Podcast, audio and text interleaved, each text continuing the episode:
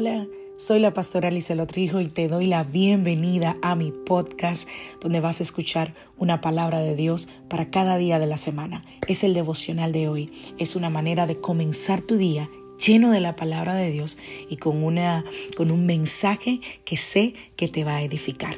Dios te bendiga. Aquí el devocional de hoy.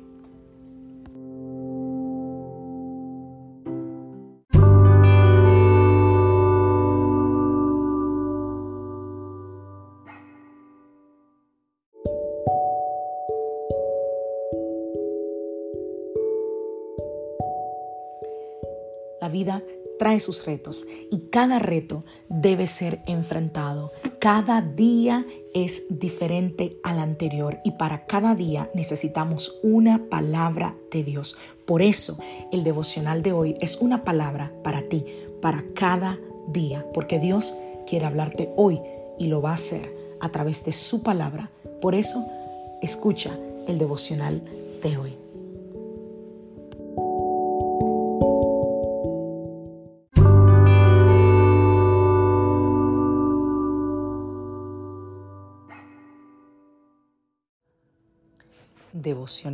Del día de hoy.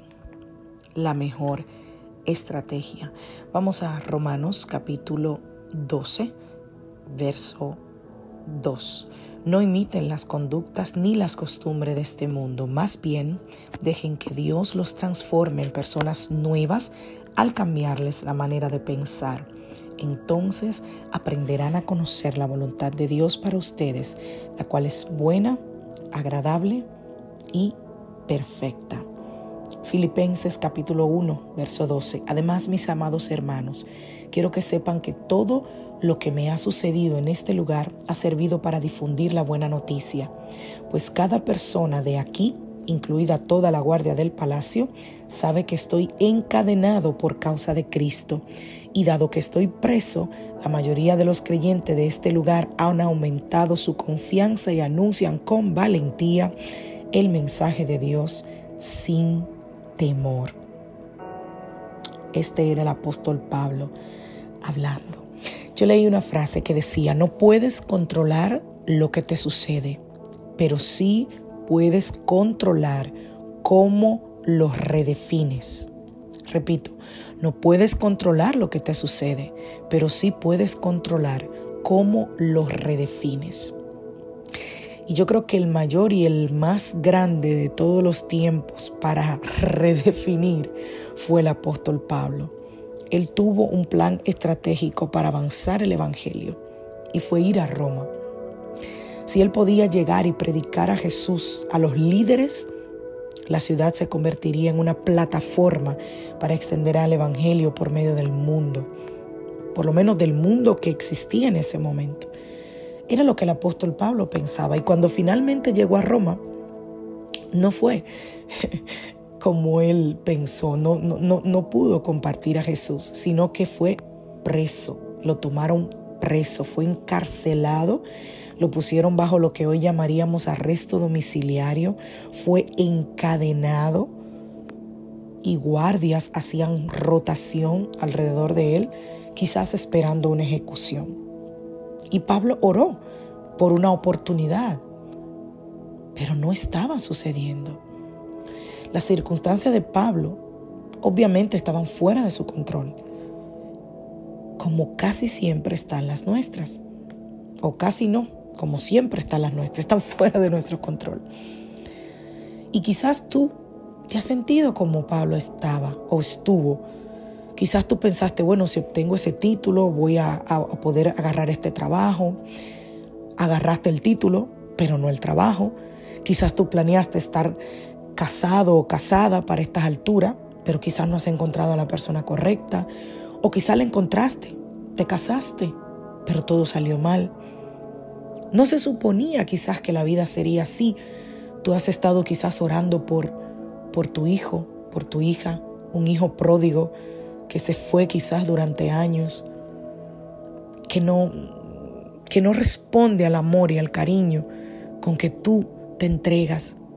Y quizás Dios no ha respondido a esa oración. Pablo estaba igual, en circunstancias que él no deseaba, y que no podía controlar. Y en medio de esas circunstancias es cuando él escribe a la iglesia de Filipo sobre lo que le está pasando. ¿Y qué les dice?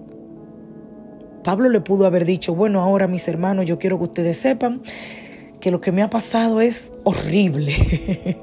yo quería dar a conocer el Evangelio, quería predicarle a los oficiales del gobierno, pero eso no sucedió. Así que, como resultado, estoy sufriendo, y he entendido que la oración no funciona y he decidido que no voy a regresar a la iglesia porque Dios no me responde, porque Dios no me oye, porque no hace lo que yo quiero. Pero no, eso no fue lo que el apóstol Pablo dijo y él pudo haberlo hecho, pero no lo hizo.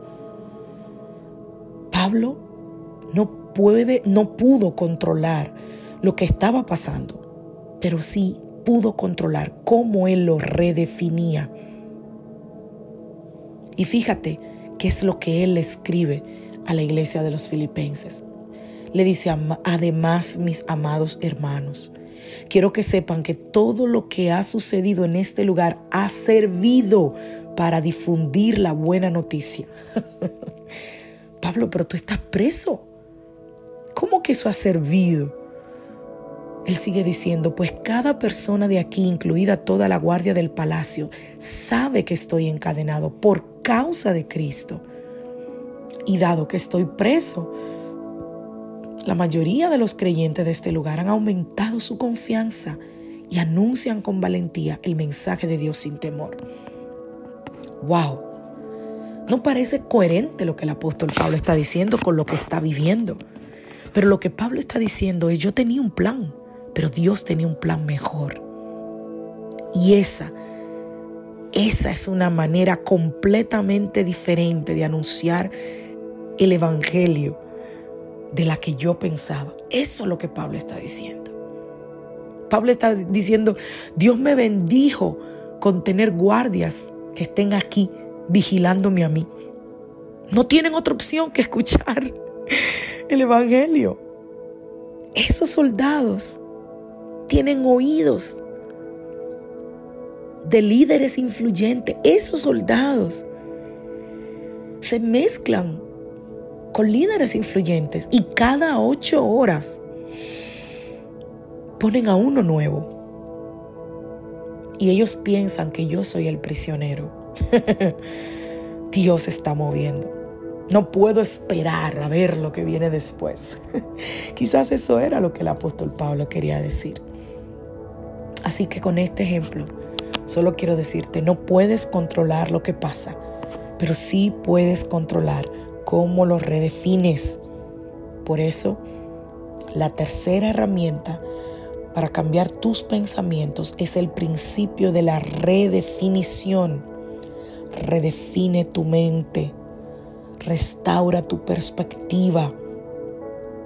Ya no sigas hablando de lo que pasó, de quién te hirió, de quién te golpeó. Redefínelo y aprende lo que has aprendido. Tómalo y sigue caminando. Si el apóstol Pablo se hubiese detenido a pensar, a llorar, a lamentarse en sus prisiones, el Evangelio no se hubiese difundido ni hubiese escrito todo lo que escribió. Cada vez que él pasaba por una dificultad, daba gloria a Dios y sacaba lo mejor de esa dificultad. Y ahí donde estaba, se aseguraba de glorificar a Dios. Ojalá y tomemos ese ejemplo del apóstol Pablo hoy. Que Dios te bendiga, que Dios te guarde. Soy la pastora Alicia Hijo de la iglesia Casa de Su Presencia y te deseo un feliz y maravilloso día. Bendiciones.